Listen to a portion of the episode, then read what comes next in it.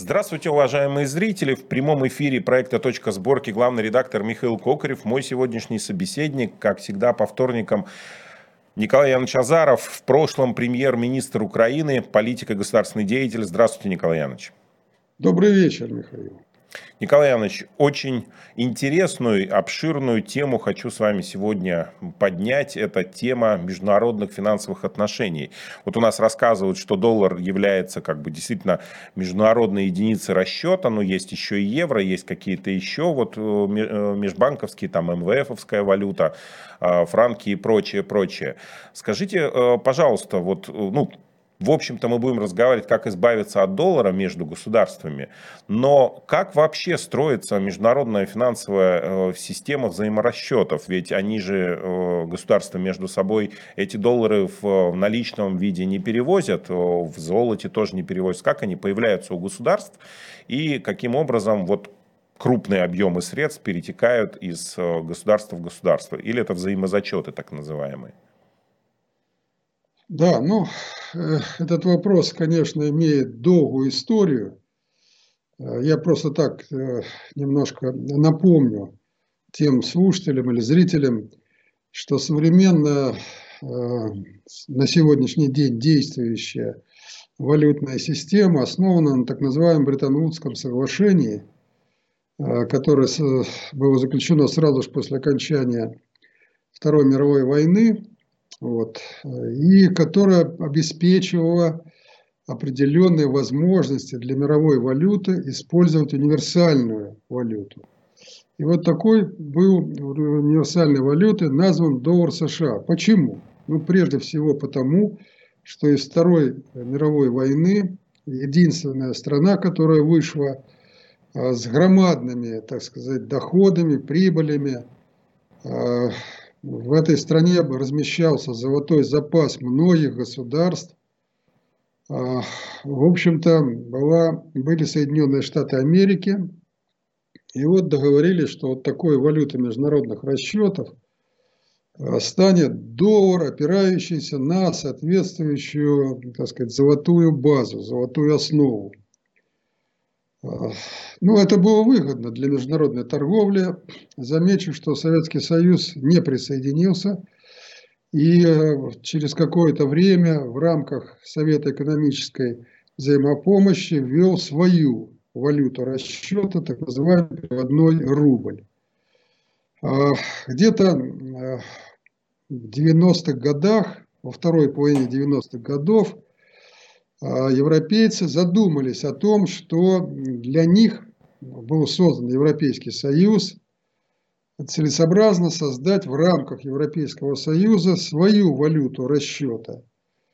А, несколько лет велись переговоры, а, значит, и в конечном итоге они завершились введением зоны евро, которая вместо национальных валют, в Германии, например, марка, во Франции франк – и так далее, да, была введена валюта евро. А, я в какой-то степени как раз в это время, а, конец 90-х э, годов, 99-й год, занимался и бывал в странах Запада. И мне, так сказать, пришлось встречаться с, так, э, с бывшим председателем Национального банка Голландии Дуйзенбергом, который стал первым председателем Европейского банка. И вот я помню наши дебаты, которые мы с ним вели. Меня это очень интересовало. Он был исключительным оптимистом с точки зрения евро.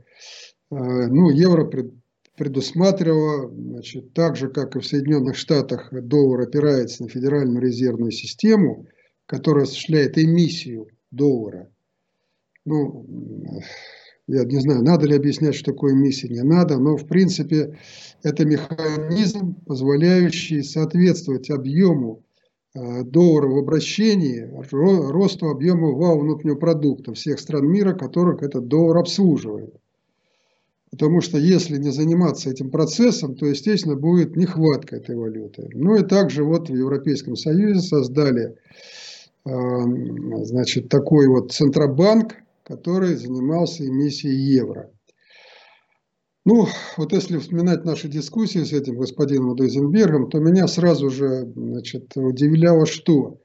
Что единая валюта вводилась для стран, э, которые, в общем-то, обладали самостоятельностью в плане э, создания своих бюджетов, проведением налоговой политики. Я говорю, как же вот у нас будет эта единая валюта обслуживать? У кого-то дефицит бюджета там большой, у кого-то наоборот профицит бюджета – и вообще объемы бюджета и так далее, и так далее. Дузенберг заверил меня, что мы все в конечном итоге урегулируем, и, так сказать, будет введена единая налоговая практика в Европейском Союзе, Союзе, единые требования к бюджетной стабильности, появился пакт стабильности, который не позволял странам, которые входили в зону евро, выходить за определенный процент дефицита значит, своего бюджета.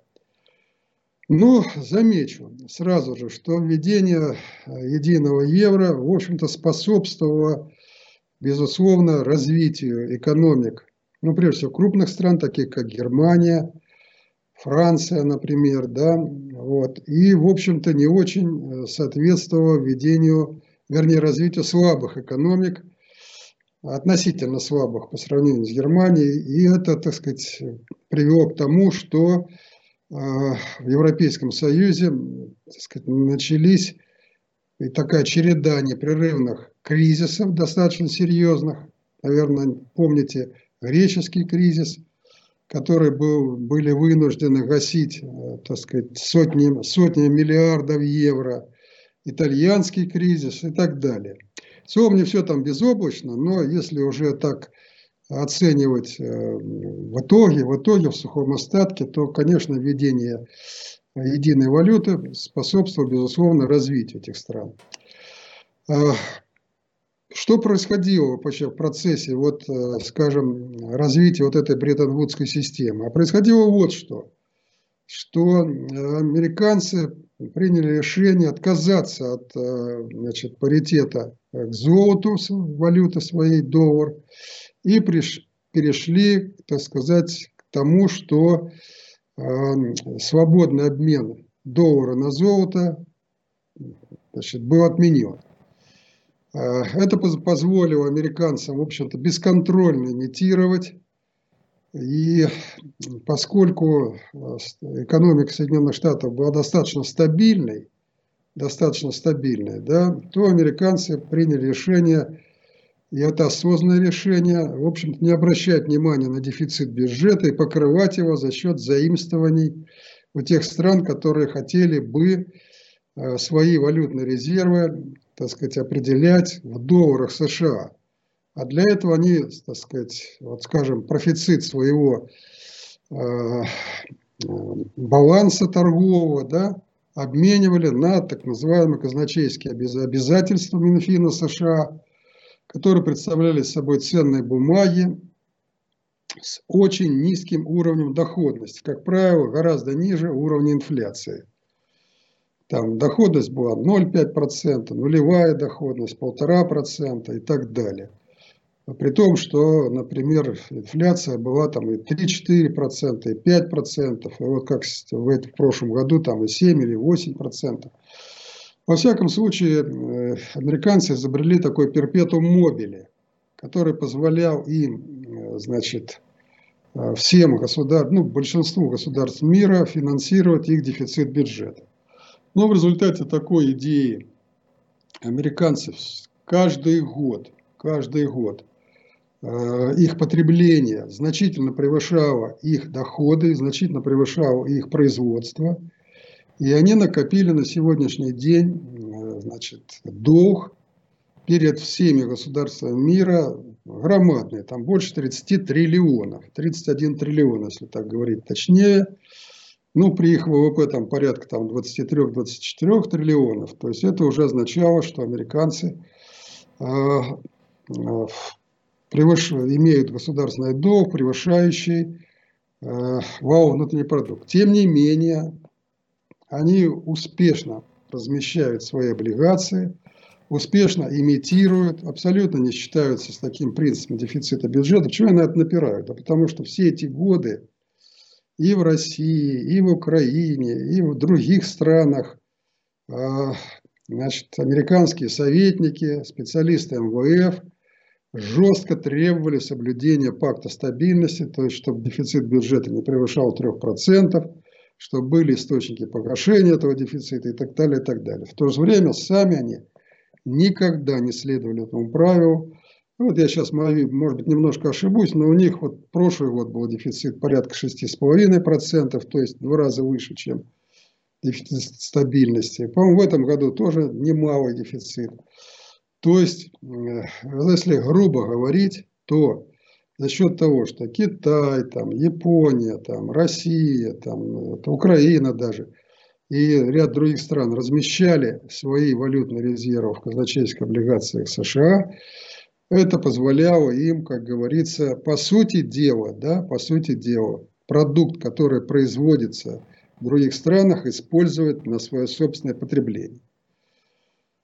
Ну, вот эта вот э, тема, конечно, пока страны мира были, так сказать, в какой-то степени подчиненными вот этой системе, она вызывала недовольство, но ни к чему не приводила. Это недовольство ни во что не выливалось.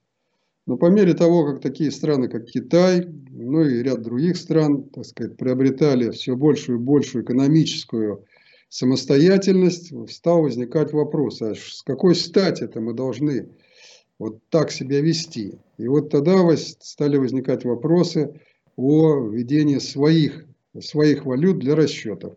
Ну а после того, как они взяли, заморозили там авуары России, например, так, ну и до, до этого были заморожены иранские авуары, а до этого были заморожены ливийские. И такие рестрикционные действия, так сказать, американцы и европейцы применяли не раз – то возник, наконец, уже вопрос к тому, что нет, так сказать, такие вложения ненадежны, они, так сказать, не обеспечивают стабильность развития экономики, поэтому надо думать о своем. Вот отсюда пошли, э, так сказать, беседы, разговоры, встречи о отказе доллара как э, международной валюты расчета. Пока, к большому сожалению, все это находится ну, в стадии в большей степени обсуждения, чем реализации. Потому что то, что отдельные страны переходят на расчеты в национальных валютах, все это в общем объеме мировых расчетов составляет там проценты. Вот. Но по мере все-таки, я надеюсь, развития этой системы, значит, это будет развиваться и дальше. Теперь вот что касается, там никто, конечно, чемоданы, там, так сказать, контейнеры этих долларов не возит.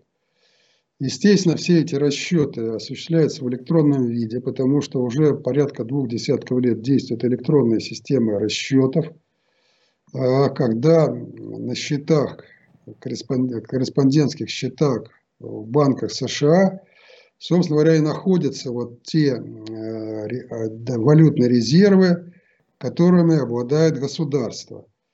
А какой-то, какая-то доля наличных долларов, да, которые всегда необходимы, несмотря на то, что сейчас развиты все-таки электронные платежи, но все-таки какая-то доля наличных необходима. Вот эти наличные Соединенные Штаты тем странам, у которых у них есть соответствующие соглашения, они предоставляют, и эти государства, центральные банки этих государств, используют эти наличные средства для того, чтобы граждане имели возможность, так сказать, осуществлять какие-то свои необходимые траты а, вот в этих бумажках американских долларов. Но вот бумажный доллар по отношению к системе электронных платежей, то есть к системе, которая находится на счетах, это тоже небольшие проценты.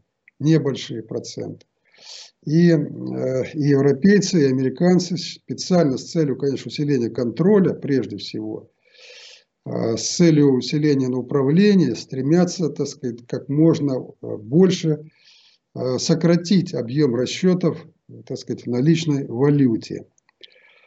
Ну, что можно сказать, вот еще в дополнение ко всему.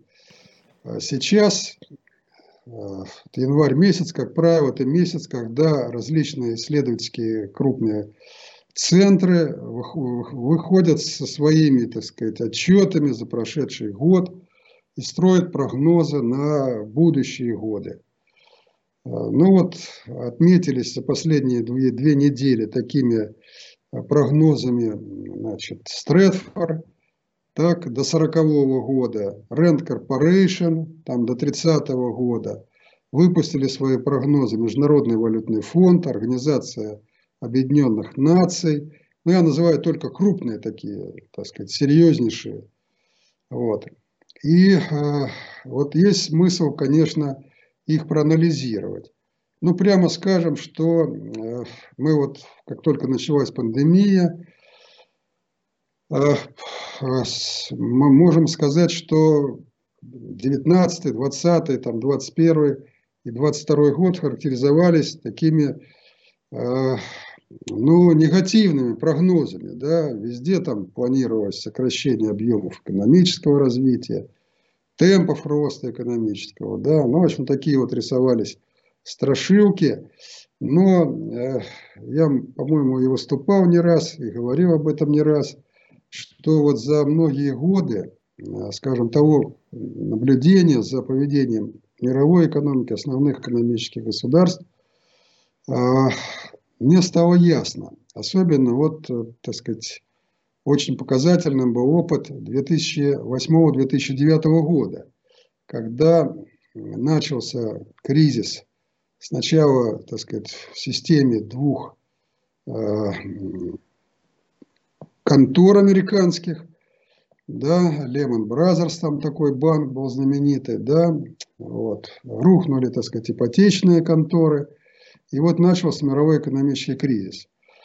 И вот э, то, как выходили э, американцы из этого кризиса, ну, во-первых, сразу же скажу, что э, мировой экономический кризис затронул ну, практически все страны. Однако, что характерно что интересно, целый ряд стран прошел и этот мировой экономический кризис, ну, как бы слегка покашливая. А, не нашлось ни одного государства, которое, так сказать, прекрасно перенесло и, наоборот, так сказать, имело высокий темп развития и так далее. По всем государствам прошло, что характеризовало взаимосвязанность экономик в мире. Ну, вот как раз девятый год это был такой год как бы такого апогея развития глобализма в мире. Вот. И естественно, что когда стали разрываться связи между государствами, естественно, все государства, так сказать, почувствовали этот разрыв. Однако, еще раз возвращаясь к этой мысли, одни государства получили серьезнейший кризис, который характеризовался и девальвацией, крупной девальвацией, обвалом национальной валюты. И в том числе Украина, например. У нас был курс э, к доллару там 4,5 гривны за доллар, а стал 12 гривен. Ну, потом, правда, так сказать, удалось стабилизировать до 8. Вот. Но в два раза девальвировала национальная валюта. А мы потеряли объем валового внутреннего продукта на этом кризисе 16,5%. Это рекорд в мире был. Кроме нас, по-моему, Литва что-то там 14% потеряла.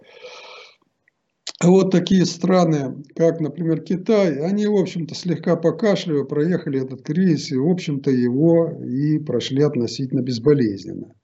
Относительно безболезненно прошли и американцы.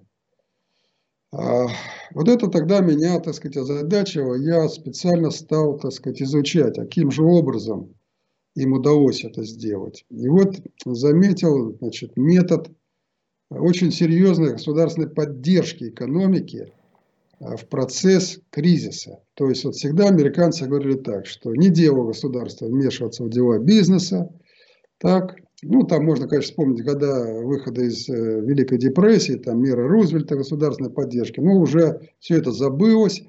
А вот начиная там, значит, скажем, с э, послевоенных времен, наоборот, главная идеология, так сказать, американской экономической науки заключалась и, к сожалению, большому, они нам это все, так сказать, в принудительном порядке заставили использовать.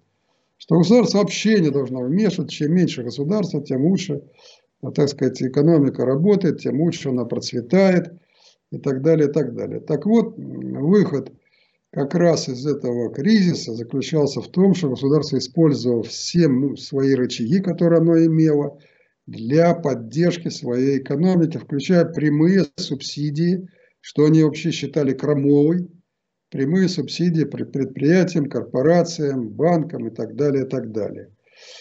Ну и вот, когда наступил пандемийный кризис, я почему и вспомнил за кризис 8-9 года, они поступали никак без всякой паники, они стали накачивать свою экономику деньгами, объем общего финансирования, которое они, так сказать, взяли и влили в свою экономику, так сказать, превысил 3 триллиона долларов. Вот это я там говорю тем, кто э, как бы стоит на противоположных позициях такой свободы рынка там и так далее, и так далее. Так вот, 3 триллиона влили. И э, тоже опять отвечаю таким вот деятелям, которые говорят, ну как можно необеспеченные деньги вливать там туда-сюда. А вот взяли и влили.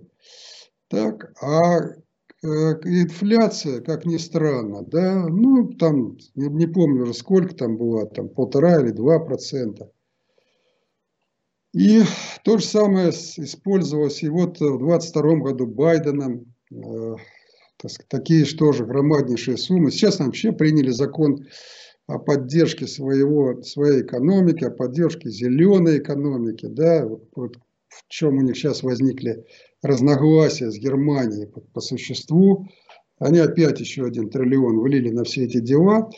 И, в общем-то, нечего удивляться тому, что Э, закончили они вот этот год, судя по всем этим отчетам, о которых я упомянул, ну, в общем-то, так относительно пристойно. Э, теперь, что касается все-таки вот этих прогнозов, которые меня больше всего, так сказать, заинтересовали, потому что все это текущие дела. Вот прогнозы до 40 года. И Rand Corporation что характерно? Конечно, надо прямо сказать, что все эти прогнозы, они предвзято, тенденциозны, так, и написаны, в общем-то, я бы не сказал, что объективными людьми. Ну, приведу пример. Конечно, их больше всего беспокоит китайская экономика, которая, так сказать, имеет очень высокие темпы развития. И э, тоже во времена пандемии в связи с нулевой терпимостью к ковиду она была вынуждена закрыться. И, в общем-то, темпы развития снизились там, с 6 до 3,5 и 3%. Так вот, это дало повод всем этим, так сказать, исследователям заключить о том, что Китай вступил в фазу затухания. Ну, я замечу также сразу самокритично к ним, что и те аргументы, которые они приводят, в общем-то, просто не соответствуют действительности. Например, они говорят о том, что объем экспорта Китая упал, на самом деле он вырос. Если сравнивать там с каким-нибудь десятым годом, он почти в два раза вырос и приближается к цифре 3 триллиона. Вот что вы все махину это представили. 3 триллиона. Так, вот. И, в общем-то, вот эти данные говорят о том, что никакому он там затуханию значит, не началось никакое это затухание, а напротив, сейчас снятие ковидных ограничений. И вот эти месяцы говорят о том, что Китай восстанавливает очень серьезно свои темпы развития. Там есть, конечно, проблемы определенные, не буду сейчас о них говорить, но опыт показывает, что китайцы э, научились преодолевать эти проблемы. Кто-то рисовал в прогнозах, я помню, там 2020 года, там и так далее, какие-то там трагические перспективы в связи с нехваткой микрочипов и так далее, что вот там, значит, так они вынуждены будут снижать свой объем производства. Ну, сейчас, если кто не знает, в мире переизбыток микрочипов на рынке электроники, так что никакого там, значит, никакой трагедии не произошло. Вторая страна, которую вот эти авторы этих значит, прогнозов рассматривают как будущий локомотив и противопоставляют а, эту страну Китаю, это Япония. Вот считается, что 30 лет, так сказать, стагнации, ну 30 лет практически Япония не развивалась, а, имея, имея до 90-го года очень высокие темпы развития, вот, после 90-го примерно там началась эпоха, когда э, развитие приостановилось, там на то были свои причины, не буду тоже о них сейчас касаться, это тоже достаточно интересно. Но вот 30 лет они, так сказать, вот, э, жили с там, практически нулевым ростом. Вот. Но сейчас, по мнению вот авторов прогноза, они, так сказать, вышли на такую динамичную, и намеченную полосу развития, и, так сказать, будут развиваться, и, так сказать, будут даже, так сказать, превышать, э, так сказать, по своим возможностям э, темпы развития Китая. Вот в этом я глубоко сомневаюсь. Хотя Япония тоже в свое время была фабрикой мира, да, особенно в каких-то определенных отраслях. Но сравнить, сравниться с Китаем, который делает все от домашних тапочек до космических спутников, такой широкий, широкий спектр э, товаров производит, конечно, Япония и близко не, не стоит Китаю. Ну, также все-таки, чтобы обосновать, что Китай будет затухать, приводится примеры Индии, которая тоже, так сказать, сейчас набирает э, темпы роста, и вот тоже будет супердержавой которая будет противостоять Китаю и так далее. То есть вот совершенно очевидно просматривается вот такой момент. Что касается, что нас больше всего интересует, безусловно, это значит, развитие России и Украины, то про Украину вообще ни одного слова не говорится в этих прогнозах. То есть она авторов прогноза вообще не интересует. И так я понимаю, что по факту молчания, видимо, считается, что Э, ее влияние на мировую экономику нулевое, и, так сказать, она ничего из себя не представляет, и нечего ее в расчет принимать. Для России они тоже нашли, так сказать, э, краски такие, что однозначно сказать, что вот Россия там в результате санкций развалится, там рассыпется, они не могли, потому что все-таки сказать на черное, на белое черное, так сказать, ну, даже таким тенденциозным автором невозможно, но они нарисовали несколько сценариев развития экономики России, но все-таки вот я тоже, так сказать, к ним очень критично отношусь, к этим прогнозам. А им хотелось, чтобы читатель, преимущественно американский или европейский, все-таки, так сказать, стоял на их позиции. Ну, может, читатели европейские, американские могут на этих позициях стоять, но люди, которые более-менее объективно смотрят на это дело, понимают, что эти прогнозы не соответствуют действительности. В России есть все возможности, абсолютно все, для того, чтобы иметь достаточно высокие темпы развития, несмотря даже на все вот эти санкции, ограничения и так далее. А, конечно, меня печалит э, вот та роль, которую отвели Украине в этих прогнозах. Она преимущественно сводится к тому, что вот Украина, Белоруссия, Прибалтика и ряд других стран Восточной Европы должны стать серой зоной, стать буфером, который бы, санитарной зоной, который бы отделил бы благополучную Европу от России и, в общем-то, был как бы, значит, стеной такой, через которую никакого движения ни туда, ни сюда не будет. Вот представляете, так сказать, э, тогда что же, какой судьбе обрекаются эти страны, которые входят вот в этот санитарный кордон? Ну вот так вот печально все эти так сказать, прогнозы смотреть, э, читать. Ну, еще раз я скажу, что вот последний прогноз Международного валютного фонда, я, кстати сказать, сколько этих прогнозов читал за последние лет 25, я ни разу не помню случая, что прогноз Международного валютного случая фонда подтвердился. Ни разу не помню. И мне кажется, что и те, кто так э, действительно серьезно к этому делу относился, не так, что прочитал и тут же забыл. Нет, а где-то записал, через там, год, через полтора вернулся к этой записи, сверил. Вот, вот это, к таким я прежде всего обращаюсь слушателям, которые должны со мной согласиться. То же самое по ООН. Вот, то же самое абсолютно. Значит, там тоже выдавались, э, скажем, прогнозы какие-то определенные, которые в редком случае совпадали. В очень редком случае. Почему так происходит? Да просто потому, что специалисты, которые готовят эти прогнозы, исходят из каких-то общих своих понятий, общих теорем, общих аксиом и абсолютно не анализируют, а как же реально развивается та страна, за которой они берутся там, составлять эти прогнозы. Какие решения там принимаются, как они влияют на развитие экономики. Каким образом руководство этих стран корректирует свою политику, анализируя, что идет в плюс, что в минус и так далее.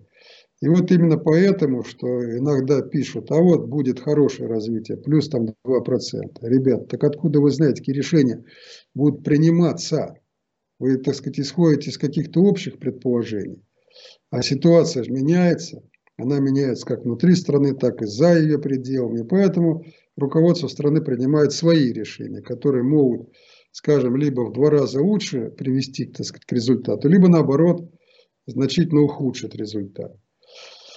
Ну, вот это такие мои, Михаил, практические значит, соображения по этому поводу. Я, наверное, слишком долго отвечаю на первый вопрос, но он такой обширный, его, по нему можно говорить и говорить. Ну да, э, Николай Иванович, все нормально в плане того, что интересно объясняете, и самое главное, что э, наполнено смыслами и реальными фактами. Вот э, хотел хочу задать вам вопрос. Э, как вы считаете, вот у нас, ну, обратно возвращаясь к проблеме доллара, скажем так, в расчетах мировых, да, реально ли действительно государством выйти из э, него вообще вот взяли все и отказались. И там, я не знаю, стали использовать международные, ну, что, что-то другое. Ведь мы же понимаем, что э, США используют его как оружие. Это отмечали и вы, Владимир Владимирович Путин в свое время. Э, но почему-то никто пока что не стремится отказываться. Там Китай накопил много долговых бумаг американских, да, весь мир, там, Саудовская Аравия, да, крупнейшая, только Россия сейчас избавляется, но, понятно, у нас с ними конфликт. Что-то можно найти на замену? Вот. Михаил, значит, нельзя тут э, э, как бы так слишком оптимистично рассуждать.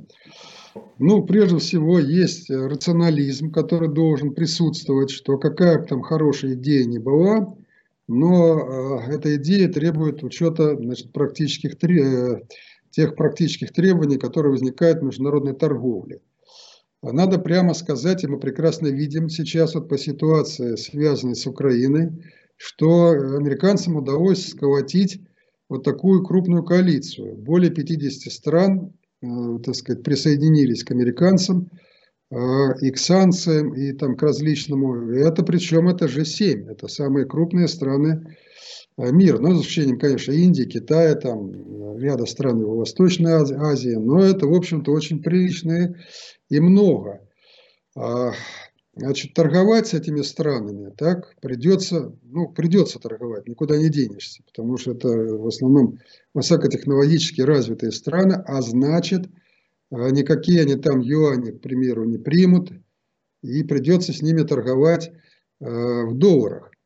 Ну вот э, в России есть такой пример, когда значит, продажа газа и нефти была запрещена за евро, за доллары, и там стала осуществляться в рублях. Но если вглядеться и присмотреться к этой торговле, то все равно конечным, э, скажем, таким счетным авуаром все равно является доллар.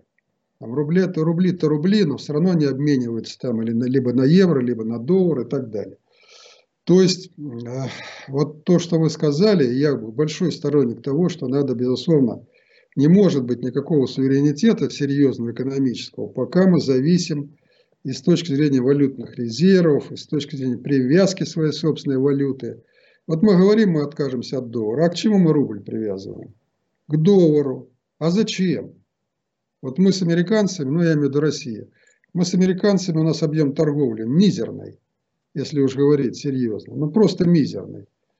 А тем не менее, значит, э, по, по старинке привязывается рубль к, к расчетах к доллару. Так?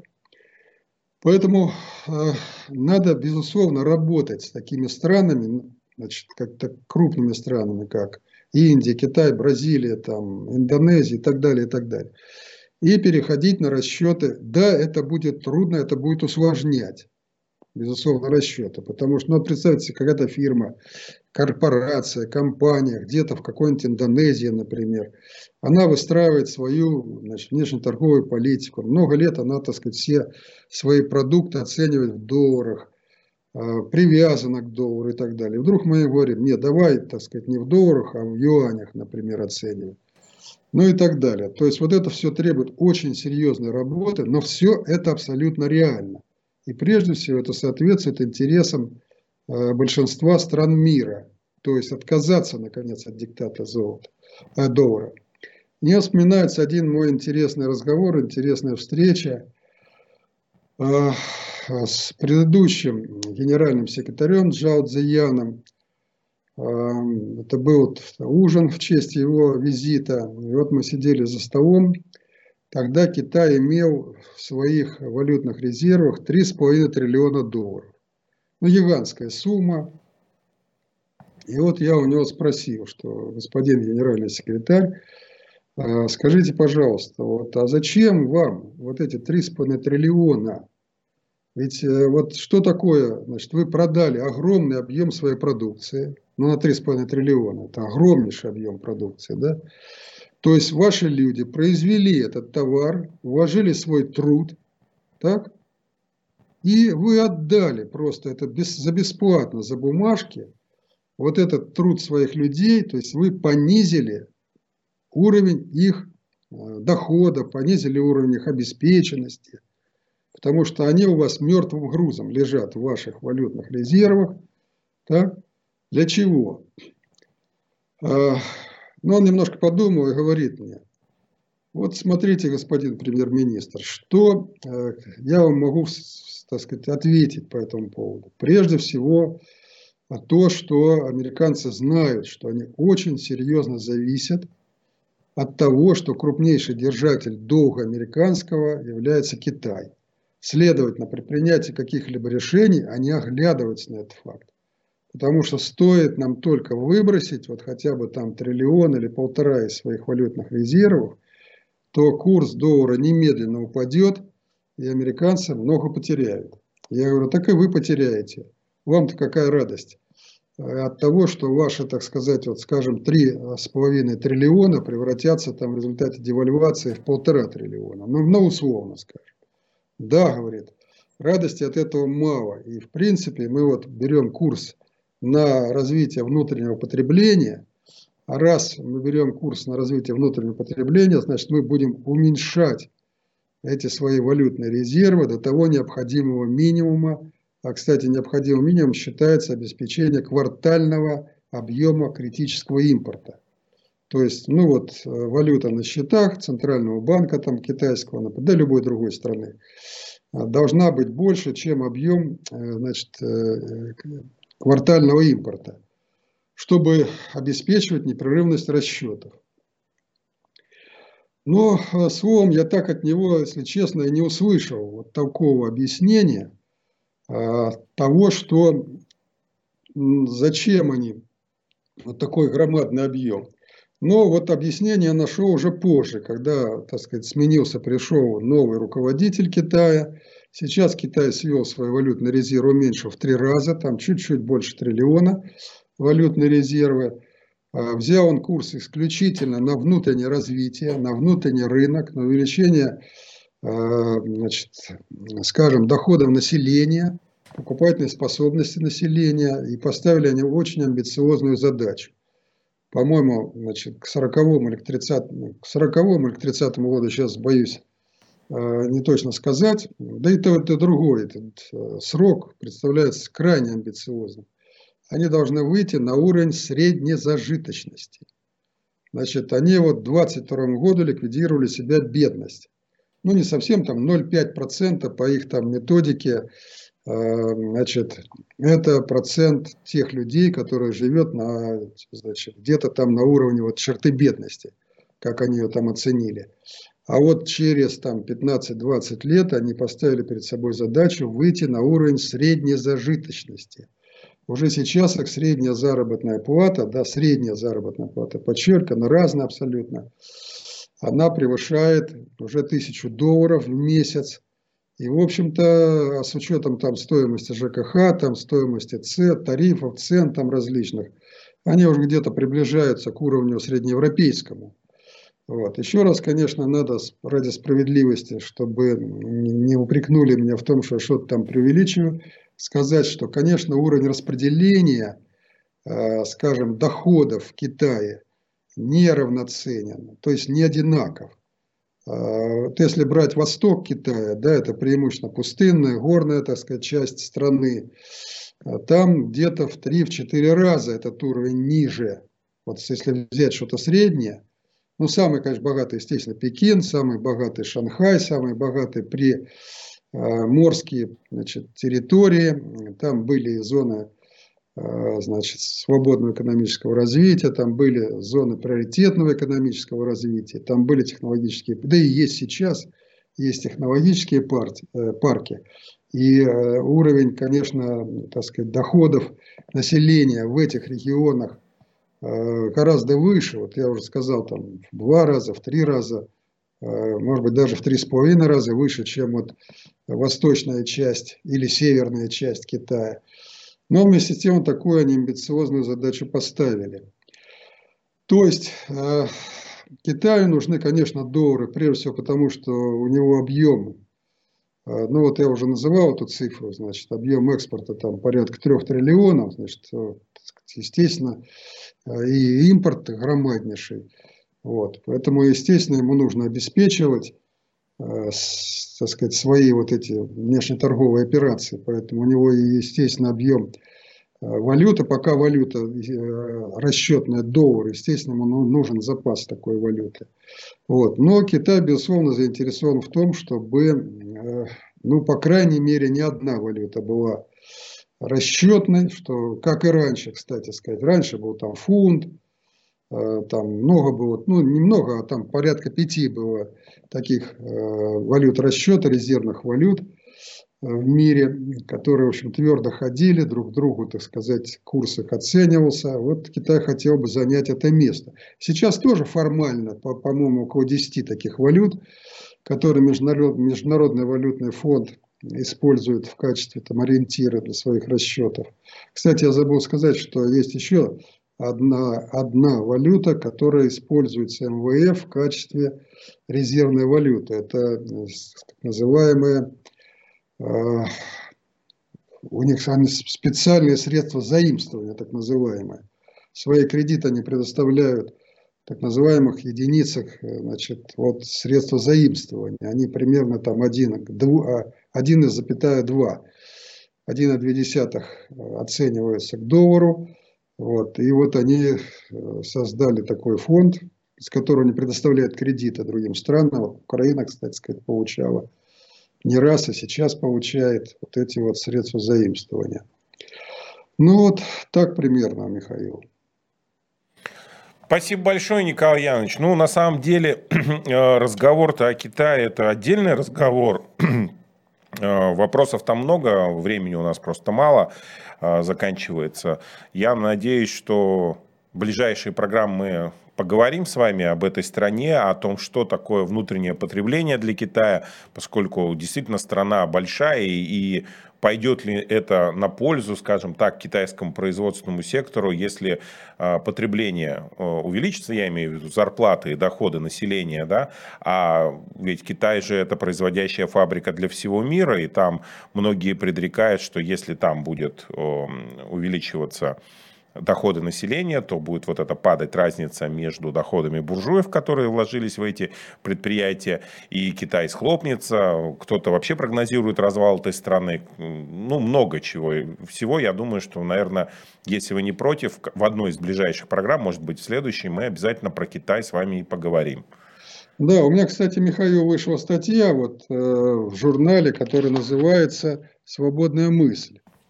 Вот. Последний номер вот этого журнала, мне там вышла моя статья о Китае. Кого, кто, кого интересует, могут посмотреть. Ну, я вот что скажу. Как раз вот в этих прогнозах Rand Corporation там, и Stratfor, там какая идея. Я не стал ней, на ней останавливаться, потому что я считаю ее неправильной. Но вот все-таки не, не могу не сказать, потому что они и сказали а, что вот в связи с чем, во-первых, обязан а, Китай своим успехом а тем, что у него была, значит, э, бесплатная практически рабочая сила. Э, все, так сказать, во всем мире, ну, прежде всего, американцы, европейцы, стремились использовать эту бесплатную, значит, практически рабочую силу, да, размещали там производство, преимущество вредное и так далее, и так далее. Пошли большие инвестиции, вот начался э, подъем Китая, так сказать, развитие Китая. Но сейчас, по мере того, как они увеличивают оплату труда, то производство там размещать неинтересно. А, и в результате, значит, Китай будет сворачивать свои темпы развития. и что он будет делать, когда он, так сказать, из э, вот этой вот мировой фабрики превратится значит, в фабрику, которая будет работать только на себе. Но все это абсолютнейшая глупость, потому что они не понимают э, значит, работу китайской экономики, в основе которой лежит стратегическое планирование. И вот эти принципы, которые им непонятны, ни Rand Corporation, там, ни этому Стрэдфорду, они, естественно, это не учитывают. А вот это стратегическое планирование, которое мы имели и разрушили у себя – позволит им спокойно проходить через всякие кризисы и так далее, и так далее. Все более и более.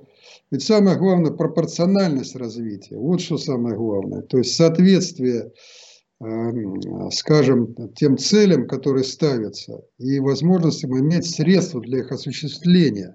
Вот что самое главное в экономическом развитии. Можно какие угодно цели ставить, но если у тебя нет ресурса, то, естественно, эти цели не будут реализованы. Ну, можно, конечно, по-дурацки израсходовать эти ресурсы, это, так сказать, я об этом не говорю. Но если а, ты правильно, оптимально расходуешь эти ресурсы и ставишь перед собой оптимальные цели, то ты их всегда добьешься. Поэтому я верю, что Китай, как и, впрочем, не только такие же высокоразвитые. Ведь раньше тоже американцы начинали с того, что платили своим людям не такие уж большие зарплаты. Однако вышли потом на очень высокий уровень зарплаты – и продолжали развиваться. Так что тут есть свои нюансы, и поэтому в эти, значит, скажем, прогнозы я не очень-то верю, потому что имею свою методологию расчетов, свои подходы, которые, вот я как наблюдаю, проверяются практикой прежде всего. Я всегда задаю себе вопрос. Но если ты видишь, что где-то умеют делать лучше, чем ты, то почему ты не учишься этому? Почему ты не внедряешь у себя то, что положительно себя зарекомендовал? И неважно, у кого зарекомендовал положительно. В Китае, там, в Японии или еще где-то. Ну, кстати, в Японии специфика есть очень большая. Это, прежде всего, фактор солидаризма, так называемый. Да? Когда вот сумели своему населению привить мысль о солидарной ответственности всех. И это ведь солидаризм Э, он относится не только к э, самому низкооплате или самому там, э, так сказать, ну, рядовому сотруднику какой-то корпорации, но и к президенту этой корпорации.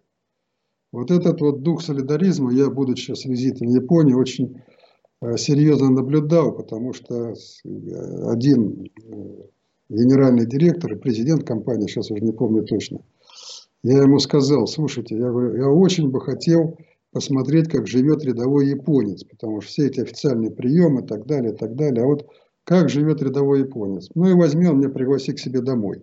Я говорю, ну так вы же не рядовой японец. А когда побывал у него это, в его доме, да, вот, где он живет со своей супругой, то я видел, что он живет примерно так же, как и рядовой японец. Вот это так называемый принцип солидаризма. Он в ряде стран действует, и действует очень даже неплохо. Ну, все, Михаил. Ну да, Япония это же у нас э, страна, которая ограничена в ресурсах, и они действительно понимают все э, вот это, ну скажем, большим количеством населения, живущим на столь маленьких островах, что если сейчас они включат сверхпотребление, они э, не будут э, обладать ничем, да, то есть в массе своей. Поэтому действительно принцип солидаризма, он у них давным-давно идет.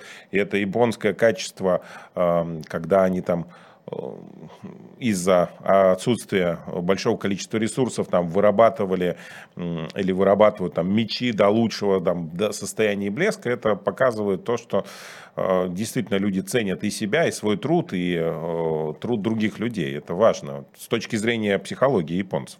Спасибо большое, Николай Янович. Ну, если Спасибо. вы не против, давайте тогда мы Китай и на следующую программу как раз и запланируем с вами, поговорим о ней. Уважаемые зрители, еще раз ищите на, в издании «Свободная мысль» статью Николая Яновича Азарова про Китай, а те, кто найдет или не найдет, или захочет, обязательно через неделю в прямом эфире мы с Николаем Яновичем на эту тему поговорим. До свидания. До скорой встречи. С нами был в прошлом премьер-министр Украины политик, государственный деятель Николай Янович Азаров. В студии работал главный редактор проекта «Точка сборки» Михаил Кокарев. Увидимся через неделю. До скорых встреч.